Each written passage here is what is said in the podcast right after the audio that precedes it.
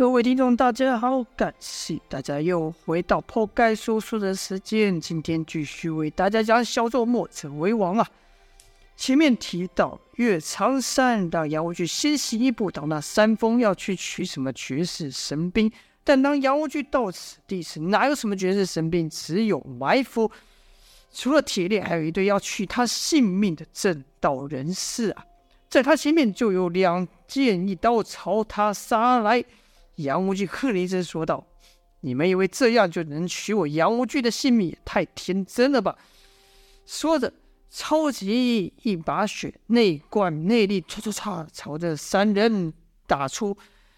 灌着杨无惧这浑厚内力的血，比锐利的暗器差不了多少。但三人登时受伤，但他们三人依旧喊道：“大家快上啊！这铁链困不住这窝头太久的，让他挣脱了，可就不好再打倒他了。”数十人又朝杨无惧攻来，杨无惧此刻板门大刀跟跟被铁链困住，只剩下他的双拳，但他的双拳也是异常勇猛啊！跟有凭借他的护身罡气，跟这群正道人士的利刃斗了起来，当当当当当当当当当当！杨无惧身上虽然有受伤，但他战意被激起来。激发起战意的妖具那可不好惹啊！就看妖具居然扯起捆在他脚上的铁链，使劲一甩，啪！那绑住铁链的大石居然被妖具给甩起来了，就像流星锤一样。妖具说道：“看我把你们一个个都砸扁了！”说着就朝那刚才绑铁链，应该是拉铁链的那几人砸去。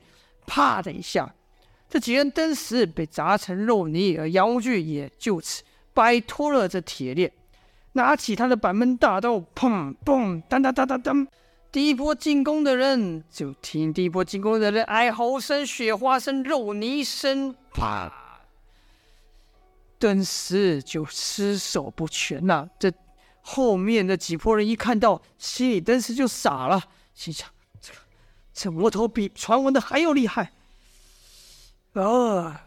有人就要退了。最后面的人武功比较弱，看到这么厉害，原本想要捡个说打败杨无惧的这个大便宜的，想说这么多人怎么可能会败？现在看到，何止是会败，还会死呢？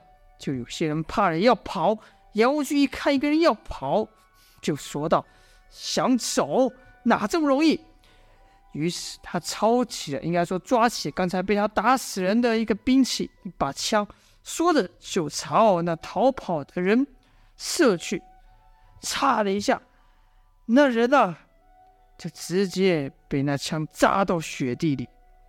然后杨无惧对着这些正道人士说：“你们一个也别想跑！”这些正道人士见跑跑不得，那就只有拼死一图了。于是有人喊道。各位，这魔头是不会放过我们的。与其逃走，不如和他拼个同归于尽。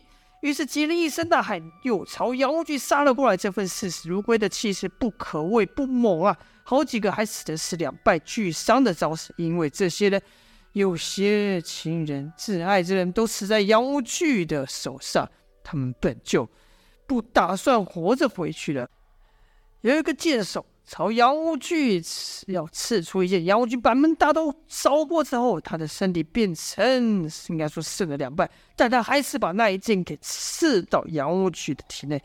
有一个枪手也是如此，枪被打断了，他拼死握着枪头也刺给杨无惧刺个窟窿。烫烫烫，又是血水、哀嚎声、肉泥声、兵器声。在那之后呢？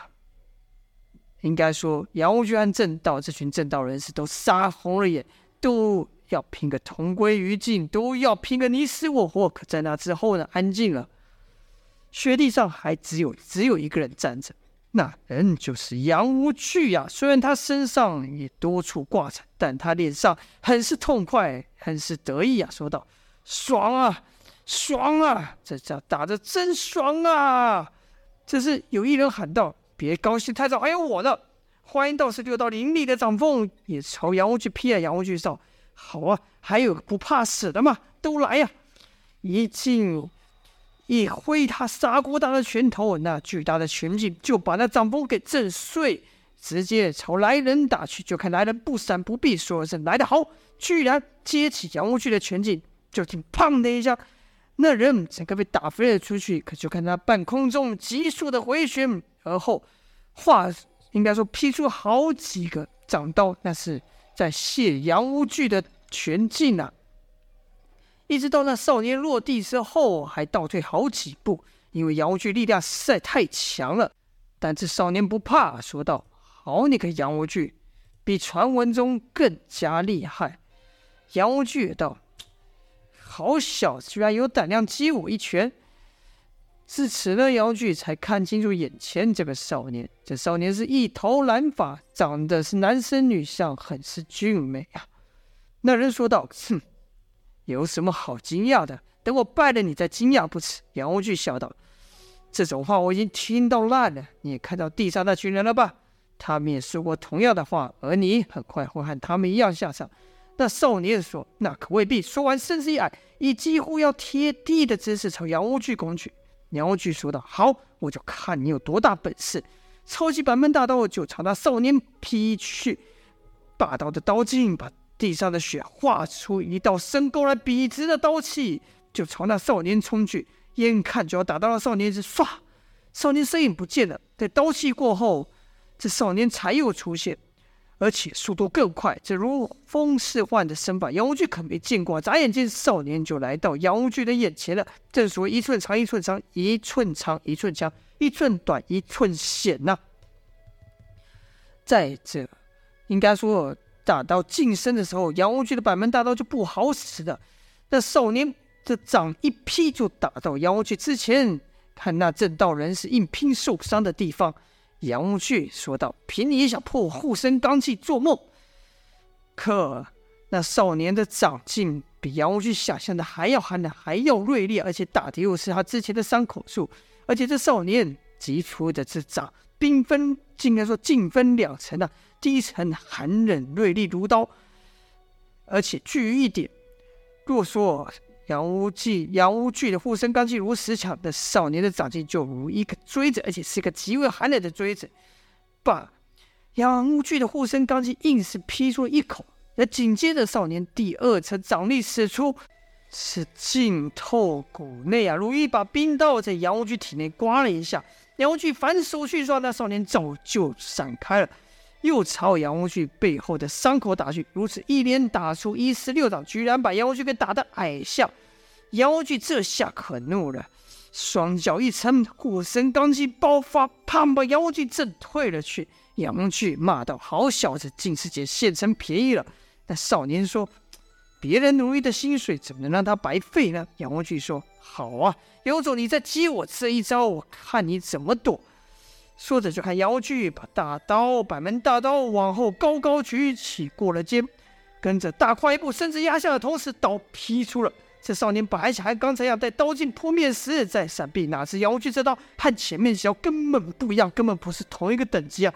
那少年只看到杨无惧手臂一弯，还没等反应过来，这刀剑已经到他面前了，速度之快，这少年想闪也无法闪呐、好了，这就是本章的内容了。又来一个不怕死的，和杨无惧挑战，会赢吗？就在下回分晓了。今天就先说到这边，感谢各位的收听，下播。